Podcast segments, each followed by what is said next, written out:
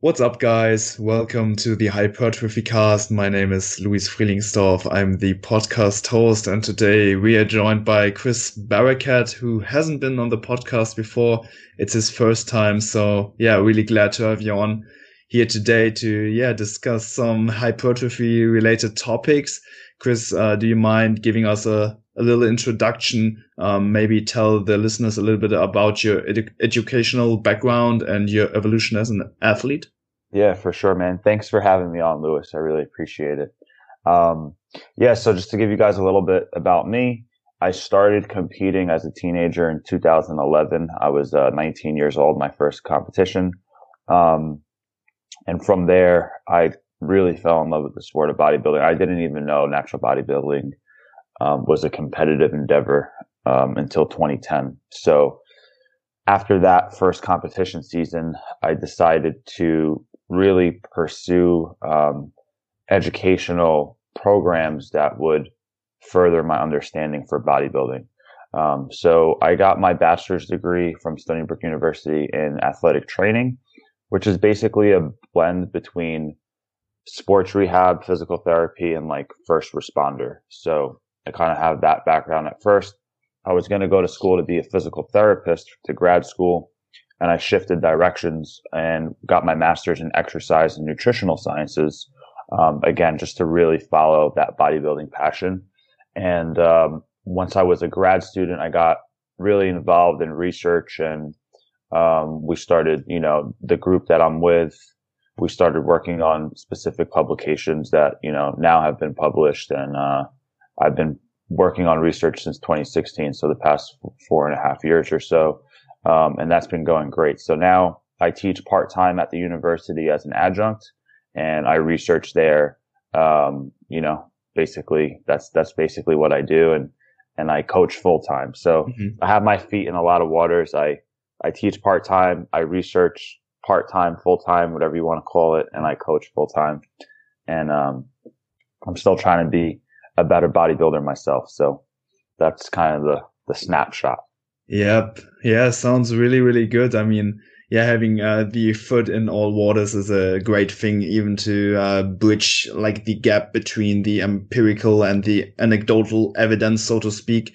And um, yeah, I think you're pretty big on this topic. You're seeing uh, a lot of um, yeah misconceptions in the uh, evidence-based field right now so yeah. could you maybe like outline a little bit how should evidence-based practice mm, kind of look like yeah for sure i'll, I'll kind of share my uh, how my perspective has drastically changed from going into grad school and really thinking i was extremely evidence-based to getting involved with research and um, essentially changing how much the scientific research, how much do I truly actually value it, and how am I able to decipher what's what's a really good study that actually has solid practical application.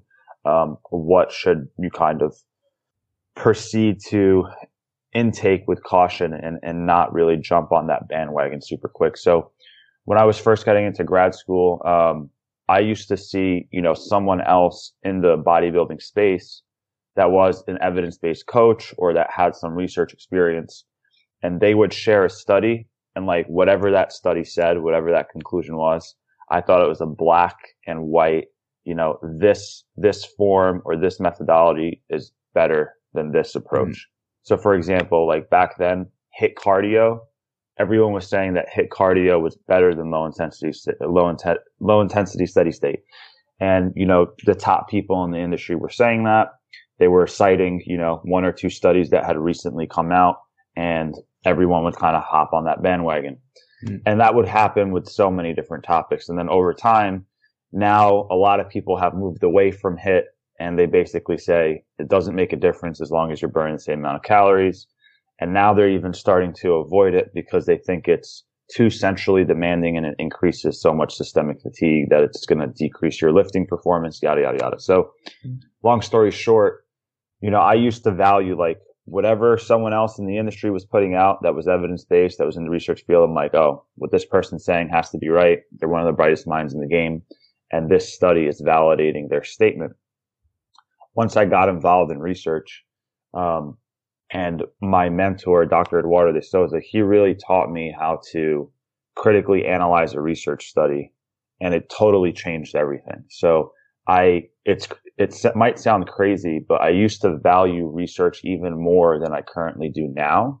Mm. Uh, even though I have a much better understanding of it. So it's, it's interesting to say the least. Yeah, absolutely.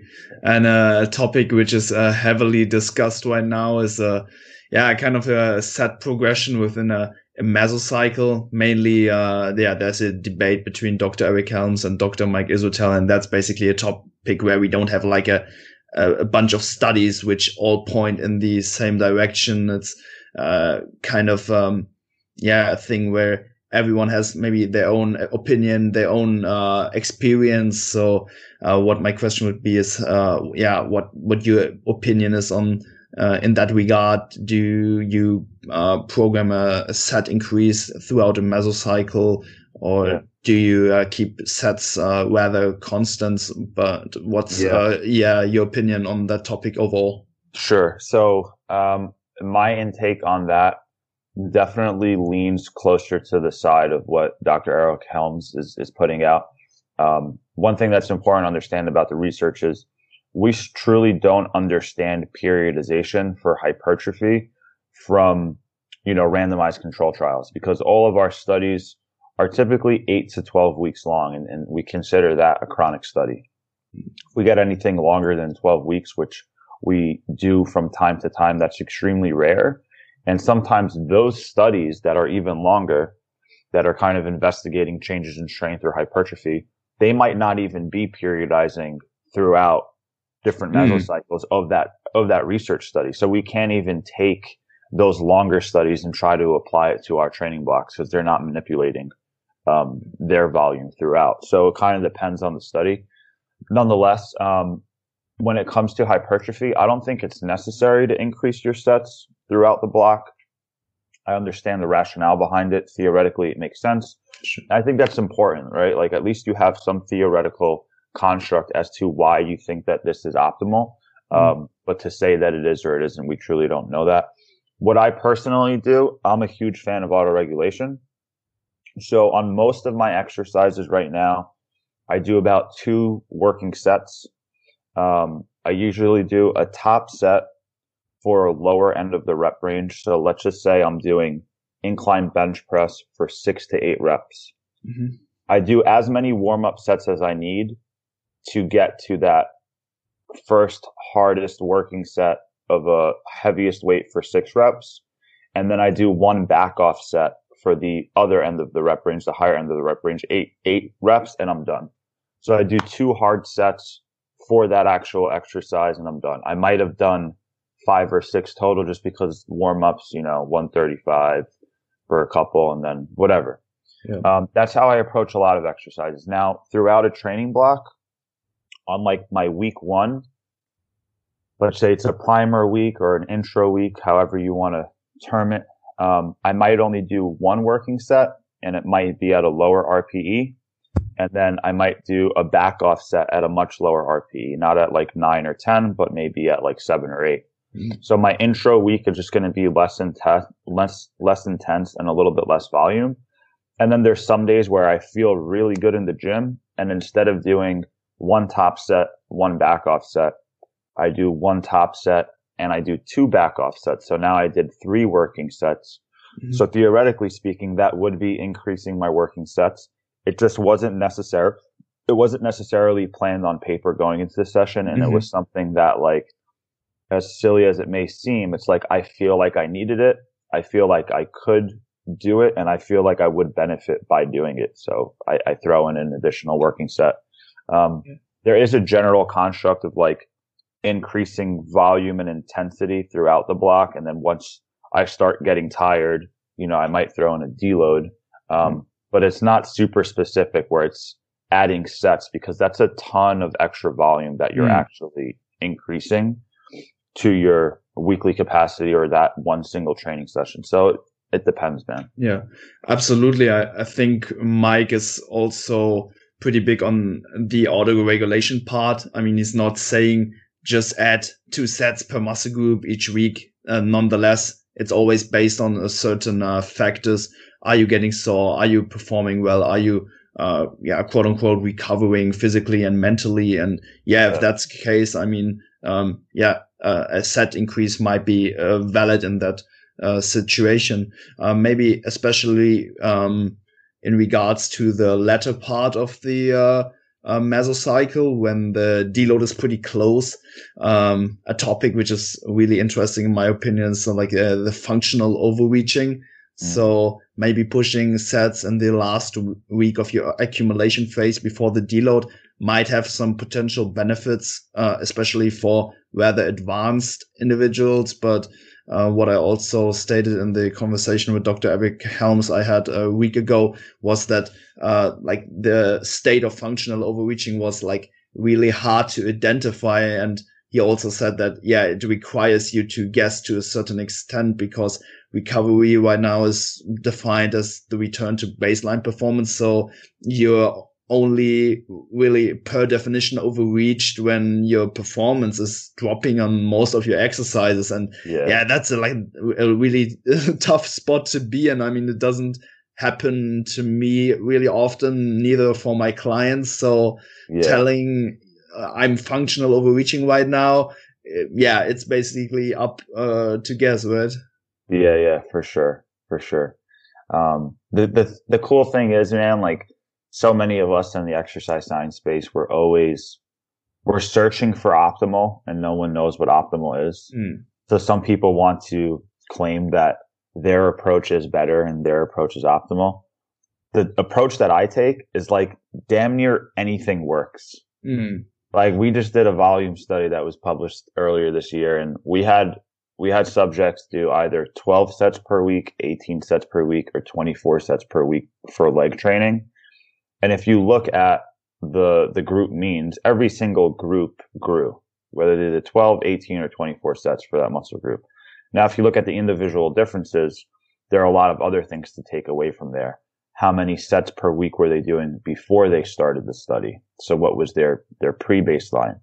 What intensity were they training at before starting the study? Because what happens is when subjects come into the lab, they get pushed to a different level of intensity that they admit that they've never trained at before. So let's just say a subject came in and said, Oh yeah, I, I typically do 18 sets per week for legs. And we put them in the 12 set per week group, right? Cause we, we distributed the subjects based on their starting volumes and mm. we split them up into three different groups. So let's just say someone that was doing 18 sets is now doing 12 for our study they're doing six let's sets per week. A lot of people would say, oh, they're probably just maintained. They're not really going to make gains. But if the subject made, made tremendous gains, what was that reasoning for it? You know, mm. my thought process or from what I observe, I, I think a really important key is the training intensity that they're getting pushed yeah. at for these, for these studies compared to mm. kind of going into the gym and going through the motions. Yep. So um, yeah, man, like we know there are so many different ways to approach it. There are so many ways that work. Mm. So it's really important for the listeners to find something that they enjoy, that motivates them to progress, that enables them to progress and something that's sustainable. Um, uh, for me, I've done, you know, I've been training like seriously for 11 years now. So I've experimented with a lot of things. I've had phases where like whatever was on my spreadsheet for that day, I would just get into a mindset to, to try to do whatever it takes to make those numbers happen. Some days you fail, some days you achieve those numbers and it feels good. And I think it's important to challenge yourself in that aspect. Mm. It's like you're just going to get the job done. This is what you're set out to do. Um, but that was a younger version of me. And, you know, there's been incidences where I sprained my SI joint and I really hurt my back, probably because I was under recovered and I really shouldn't have gone for those numbers. Mm. And now, um, being older, I still try to get after it every session. But if I'm not feeling great, I have no problem now taking an extra rest day. Mm, yeah. Like before, man, if I trained five days per week and I trained Monday, Tuesday, Thursday, Friday, Saturday, and I rested Wednesday and Sunday, if that schedule got got ruined, if my rest day got thrown off, I was pissed. I was like, like legitimately like in a bad mood uh-huh. because like the day I was supposed to train this muscle group did not mm-hmm. align like my plan schedule. I would be pissed off. Now mm-hmm. I'm like, okay, I'm feeling under recovered. I got shitty sleep. I'm I'm not training today. Mm-hmm. I'm gonna mm-hmm. go for a walk. I'm gonna get some, I'm gonna get outdoors, get some sunlight, do some active recovery, but I don't want to train today. And that wasn't the mindset that younger me had. And I think that's um, pretty apparent just depending on like the age of the trainee.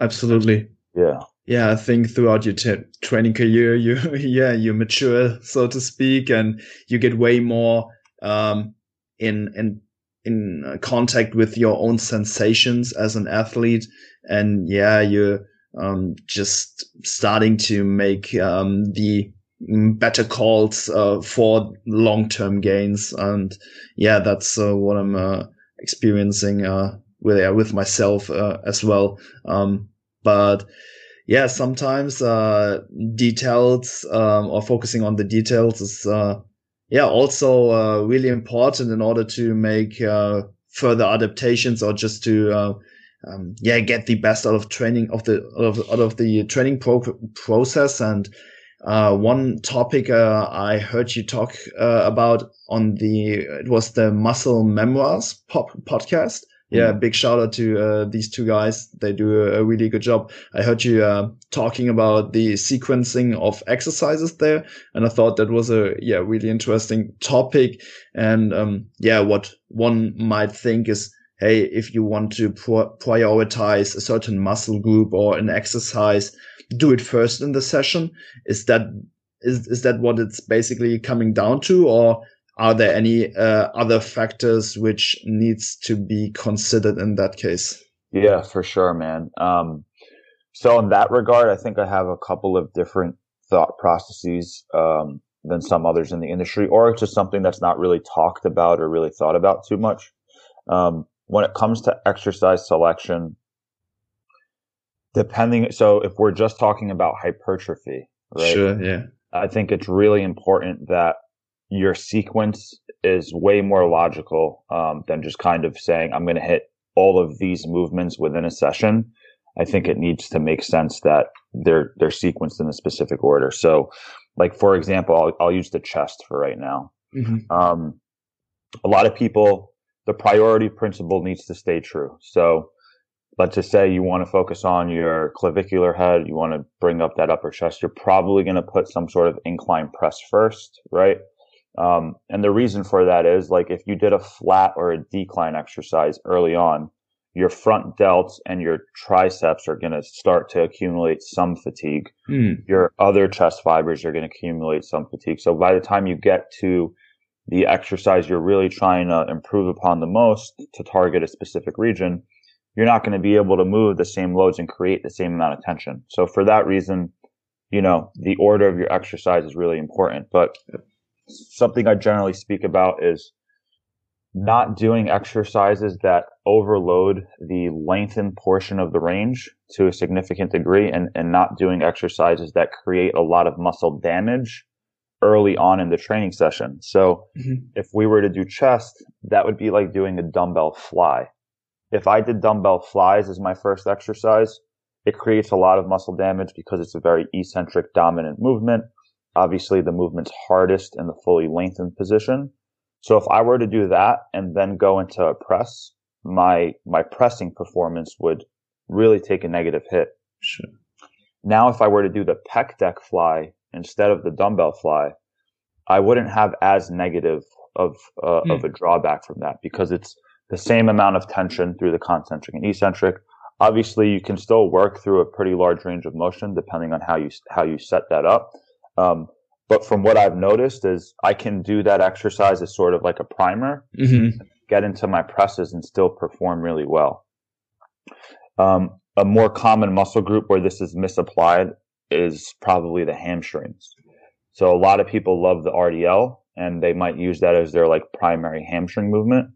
But my suggestion is if you're training hamstring curls and a hip hinging movement or an RDL in the same session, always do your hamstring curl first. Okay. Because what I've noticed is if I do RDLs and again, that exercise creates a lot of muscle damage, is primarily eccentrically loading.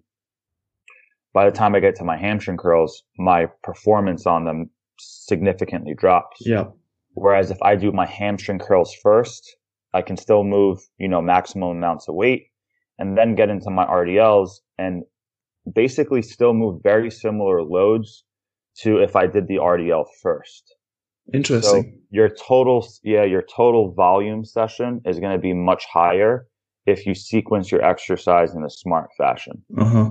Yeah. Yeah. Yeah. That's what I'm uh, experiencing uh, by myself. I mean, oh, I always did the RDL first, and when I get to the leg curls, they feel like uh, yeah, kind of shit. But when I uh, just do uh, quad movements first and then go to the leg uh, curl, man, they feel completely different. And yeah, uh, I might gonna try uh, what you just recommended uh, in my own training, and yeah, gonna report back if if that's working. Great. Yeah, for sure, man. Like, look at your logbook, right? So. Mm-hmm. Look at the loads you moved on the hamstring curl when you performed it after the RDL and then obviously look at how much weight you're using for the RDL and then perform your hamstring curls 1st mm-hmm. Look at how much volume you do for that and then do your RDL second or later on in the session. And your RDL, maybe it might go down a little bit, but mm-hmm. not nearly as much as the hamstring curl did. Yeah. You know? So Absolutely. you'll produce more total volume throughout that session. Yeah. I think what you need to consider regarding the sequencing of exercises is that there's a the uh, local fatigue and of course the systemic fatigue. And uh, yeah, obviously an RDL creates much more systemic fatigue as well in uh, in comparison to a leg curl. So if you're performing the RDL before the leg curl, that will um, yeah influence uh, the performance on the leg curl much more than the other way around. Basically, just because of that systemic fatigue as well. I mean, that's just uh, on top of what you already said. So. Yeah yeah. Um, sure. And something else I want to point out too mm-hmm. is like not all leg curls are created equal. So when you're doing a lying leg curl and your hips are in a more extended position, you're able to get your hamstring fully shortened. Mm-hmm. So you can flex at the knee and you can extend at the hip and get your hamstring fully shortened. So even when you're performing that eccentric to the lying leg curl, when your when your hamstring is in its fully lengthened position in that particular exercise, it's still nowhere near its fully lengthened position, mm. right? Now, if you were to do a seated hamstring curl, your hips are flexed. Yep. So at the top of the seated hamstring curl, you can create more muscle damage because you're actually having that hamstring at a longer muscle length. Uh-huh. Yeah. Right. So it's like, it's not the same. So and then obviously when you do the RDL, you're getting a full stretch and, and you're creating as much damage yeah. or length as possible. So it's interesting because if you were to do the seated hamstring curl, you would feel a different sensation uh-huh. than you do when you do the lying hamstring curl. Yeah, I mean that's due to the uh, how is it called active insufficiency that uh, a muscle cannot contract on both ends, uh, right? So yeah, it has to do with active insufficiency and also just the fact that when you're doing the lying hamstring curl, the myosin and, and actin filaments are getting more overlap. Mm-hmm. So, like, this might sound silly to some, but when I'm doing seated hamstring curls, I feel it more in my, my distal hamstring region. So I can say from like the mid, the mid hamstring belly to behind the knee, mm-hmm. right? And then when I'm doing lying hamstring curls, I feel it more from the bottom of my glutes, mm. right?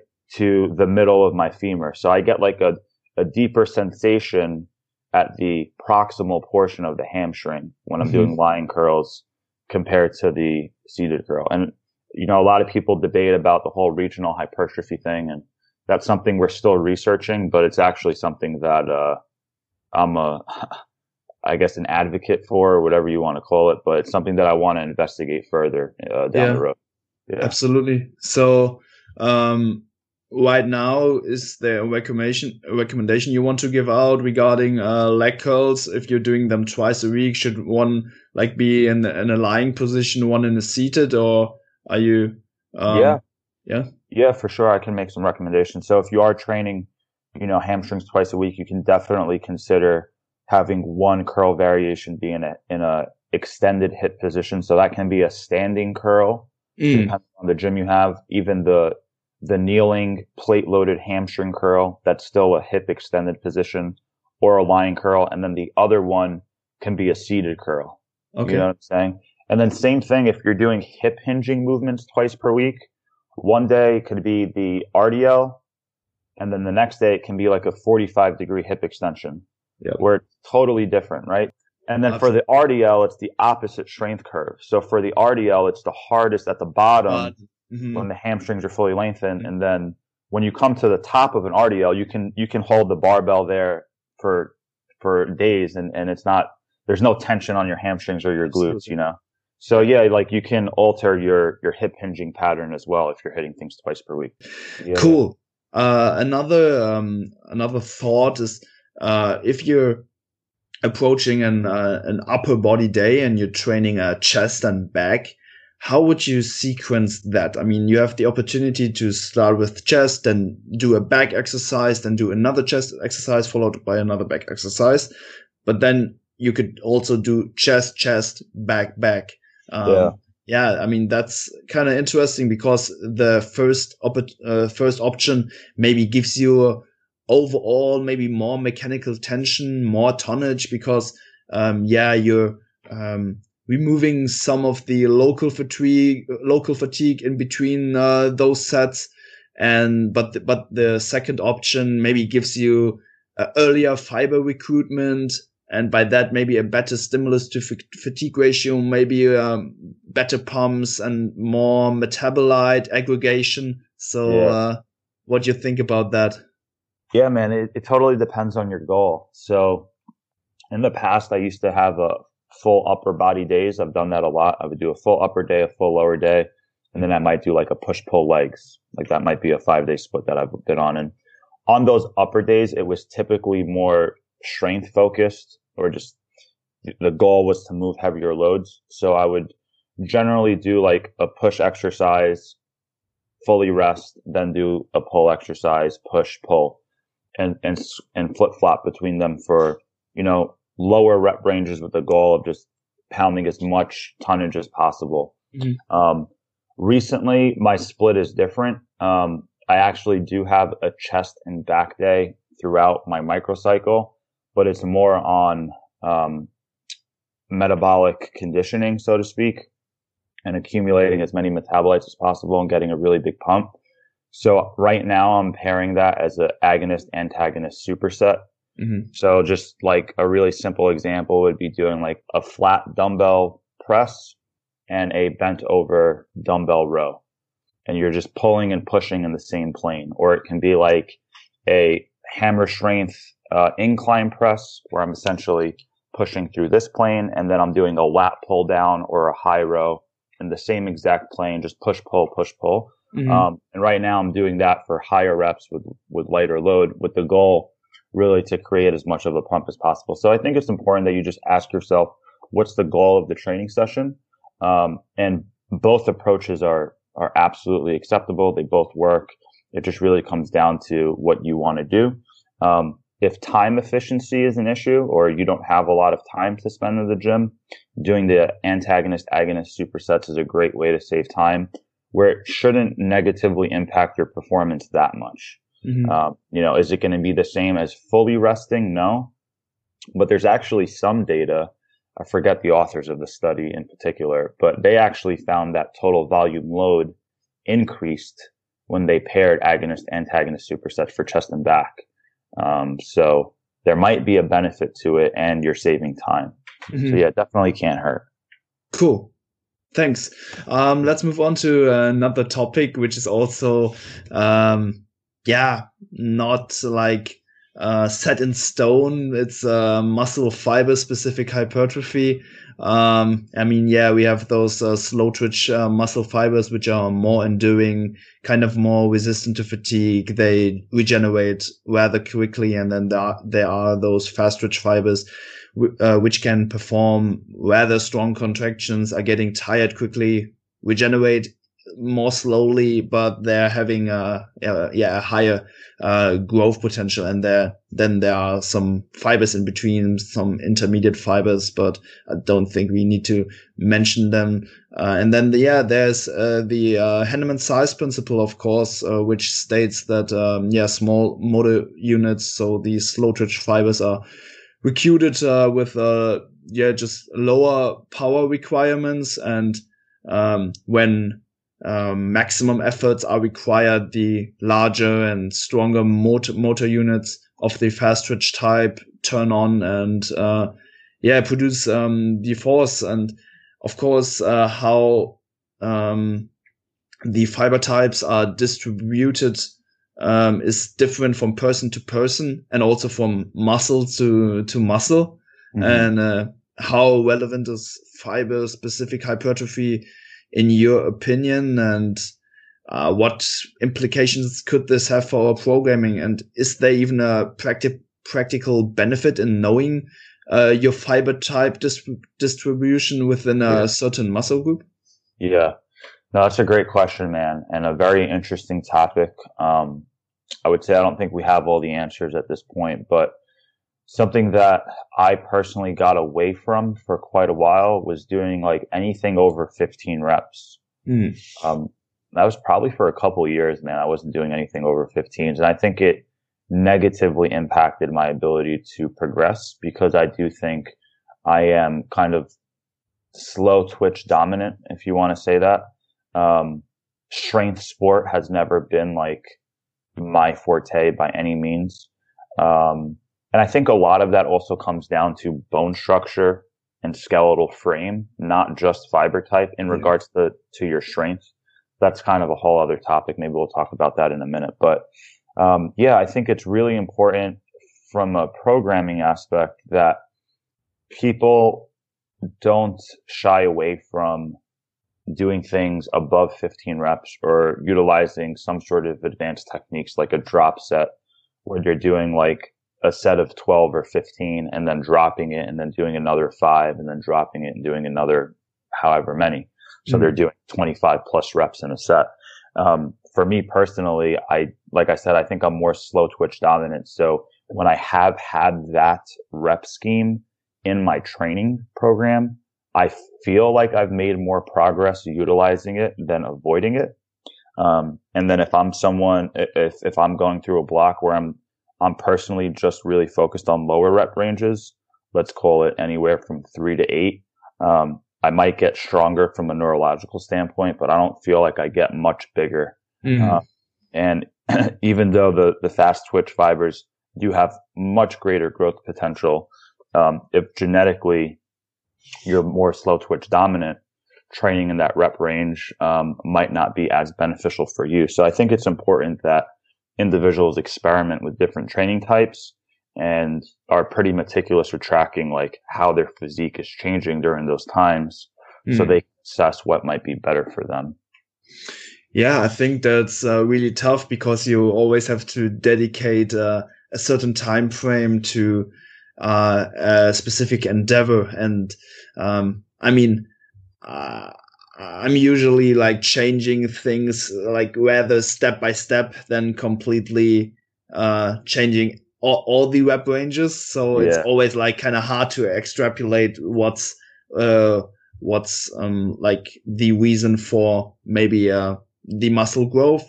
Um sure. so yeah, what would be uh, maybe another way of uh, how how to identify whether you are rather slow twitch or fast twitch within a certain muscle group? Is there maybe sure. something else um, apart from which rep range is giving you like the best muscle growth? Because I mean, that's like really hard to tell in my opinion. Sure, sure. So one, re- I'll, I'll, tell you why I think I'm more slow twitch dominant.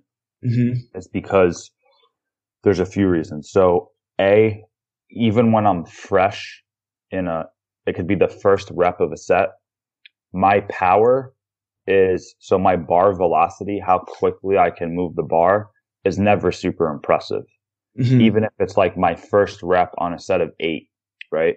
So that first rep, you have no fatigue yet. You should be able to move the bar with, with pretty, pretty significant force and at a higher bar velocity. Yep. for me personally, I can't, re- it, it, just, my power is not impressive. My force development's not impressive. Mm-hmm. More importantly than that is if I, you know, let's say we fail for a set of six or a set of eight, you basically just know like once you complete that rep, okay, there's no way I'm going to get another rep. The bar was moving so slow. I'm not going to be able to crank out another rep. Now, when I do stuff in like that 15 to 20 rep range, my 10th rep might look super slow and I'm still able to, to squeeze out another 10 reps. It's just like a really slow concentric. It's like mm-hmm. painfully slow. Um, and it's not a powerful contraction, but I'm just able to grind those out and grind those out. And it seems like those are my endurance fibers that are just able to kind of regenerate and continue to fire throughout the set. Mm-hmm.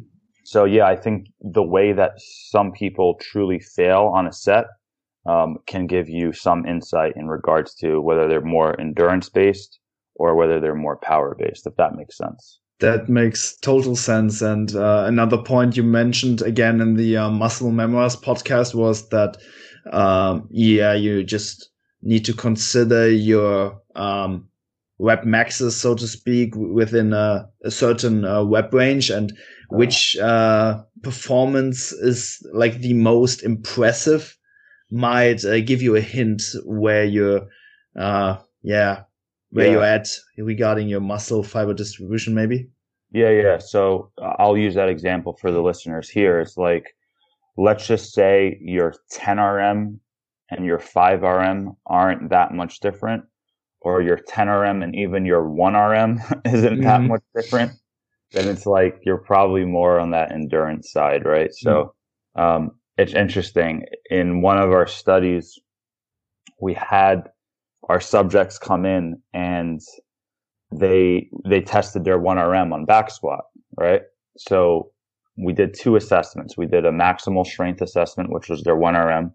And we also did a strength endurance assessment, which was an AMRAP, as many reps as possible, with 70% of their 1RM.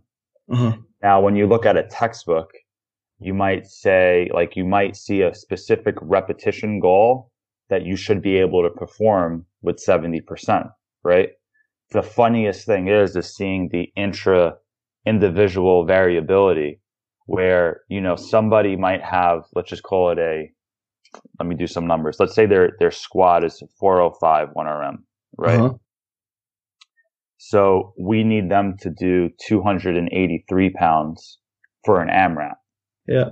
Some people might only be able to squeeze out like seven reps, even though it's way less weight than their 1RM. Mm and then someone else might be able to squeeze out like 25 reps. Yeah, that's crazy. But when you look for a textbook answer, it'll be like, yeah, you, you can do like 12 reps with it, whatever mm-hmm. it means. So mm-hmm. it's really interesting to see how everyone's totally different in that realm. And I think that's a pretty good indicator in regards to um, what fiber type or what kind of training might be best for you, what's kind of most natural mm. Absolutely. And uh, is there any evidence that we can maybe change the fiber type distribution through maybe specific training? Um, there is evidence on fiber type transitioning and, and training, but I'm truly not an expert on, on that topic. Um, it's just not, that's not my particular wheelhouse. So I wouldn't want to say something incorrect to be totally honest. Sure. But yeah, um, there's definitely evidence. I mean, one thing I will say is, for example, if you actually stop training completely, mm-hmm. you'll actually get some fiber turnover, like fiber transition from slow twitch to fast twitch, and you're okay. not training at all. Okay. So it doesn't always have to make sense. Uh huh. Basically, put it that way, and it, and it can be uh, very weird and maybe even unlogical. So I don't, I don't think we need to spend a lot of time understanding that transitioning phase personally. But mm-hmm. again, mm-hmm. not my expertise. Absolutely. I mean, yeah, if, if you really want to find out what fiber type you are, you need to, uh, get a, a, biopsy basically. Yeah. so yeah, I mean, that would be the only way to really tell. But in the end, I don't think that there's, uh, a really a practical benefit in knowing whether you are rather fast or slow twitch. Mm. I mean, uh, getting a sets close to failure within a, a, certain rep range of maybe five to 20 reps for the most part will just uh, seal the deal, right?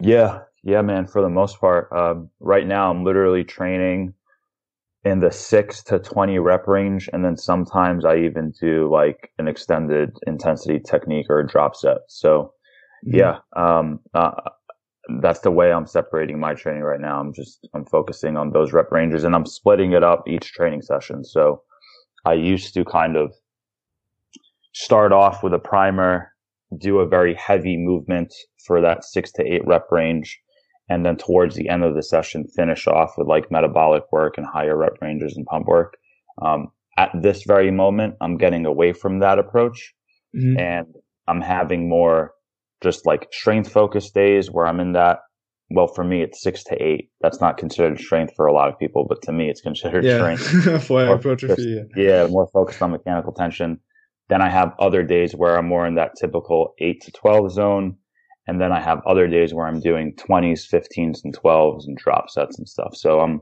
I'm changing up my training, um, working on a, a, new program and I have a couple of clients experimenting with me. So it's been fun so far. We'll see, we'll see where it goes.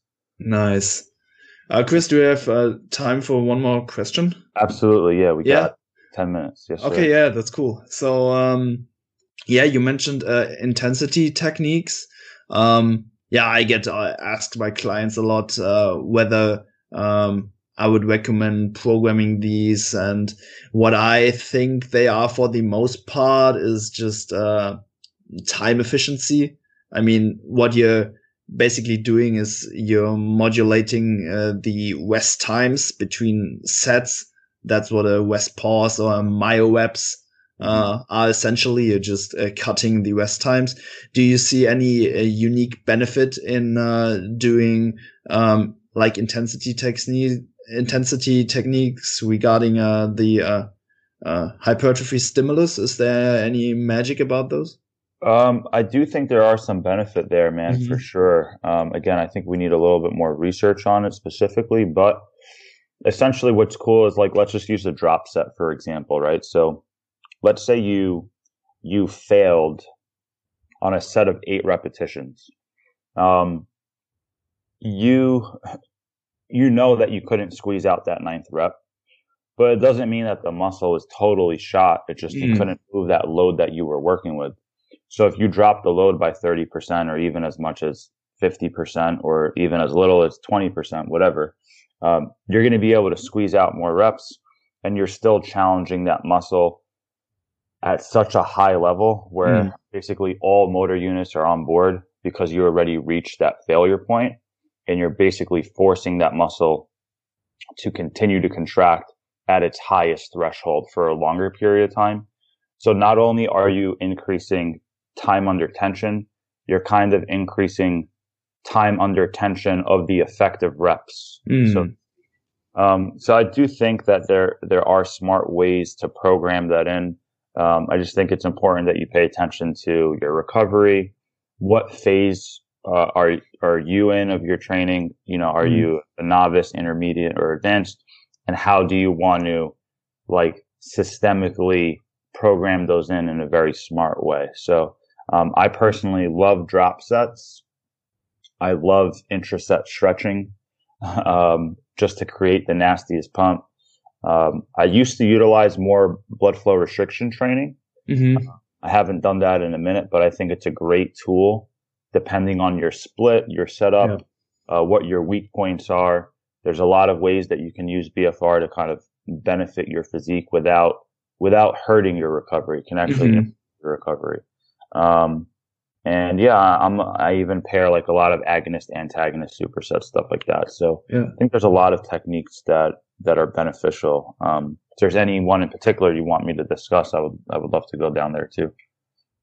Yeah, I mean, uh, we're pretty close on time. Maybe uh, in our next discussion we'll uh, touch on uh, the certain techniques, but sure. I think yeah, you mentioned some some really good points. I mean, you can really use that local fatigue to uh, yeah, let your motor units turn on uh, faster. And that maybe gives you a, a better stimulus to fatigue ratio per rep. So you don't have to grind through those uh, lead in reps uh, uh, throughout your set where, um, yeah, most of your uh, slow twitch fi- fi- uh, fi- fibers are active and yeah, you get yeah. straight like to the point where like the fast motor units are turning on, which yeah, have the highest, um, mm, growth potential. So, so that might not be a bad idea. Yeah. Really cool. Chris, thank you so much, uh, for uh, the great conversation. Really enjoyed it. At the end, uh, I of course want you, uh, yeah, to give, or I want you to plug your stuff. so, uh, sure. is there any uh, um, side uh, where people can check you check you out? Yeah, for sure. So, for most of the uh, educational content and, and, resources, articles, research, and videos, uh, check out schoolofgainz.com. Gains is spelled with a Z. Um, on there, you'll find, like I said, blog articles. Um, all of my published research is on there, um, educational videos, and then obviously programs that I sell. So I have different training programs, um, a nutrition guide, as well as coaching services with my team mm-hmm. and I. So you can see all of that there. Um, if you're a competitive bodybuilder, um, you can check out competitivebreed.com so you can kind of see the athlete team of mine and, and what we've been doing over the last five years now. Um, and then on Instagram, I'm most active. That's like my only social media platform that I really use a lot. And that's just my full name. It's at Christopher.Barakat. Great. I'm going to link, yeah, all uh, the stuff you mentioned in the show notes. And yeah, just one more thing at the end of each uh, episode, we put a track on our Spotify playlist. We have a, a playlist called Hypertrophy Cast Playlist on Spotify. And yeah, every guest and uh, myself, we put a, a song on there, something uh, yeah, which you uh, which you enjoy maybe while training. Do you have uh, any uh, song for us? Oh, that's super cool. Um, let's do. Let me see. I'm gonna pull up my phone real quick. Sure. That's a really cool. Uh, that's a really cool approach that you're doing. I like that. yeah, kind of into music, so uh, always ex- uh, always um, yeah, curious to see what other people are listening to. So Okay, so I'm a New Yorker. I'm from New York, so I'm a big uh, I'm a big Fabolous fan. Yeah. Um, let's do "Cold Summer" by Fabolous. Awesome.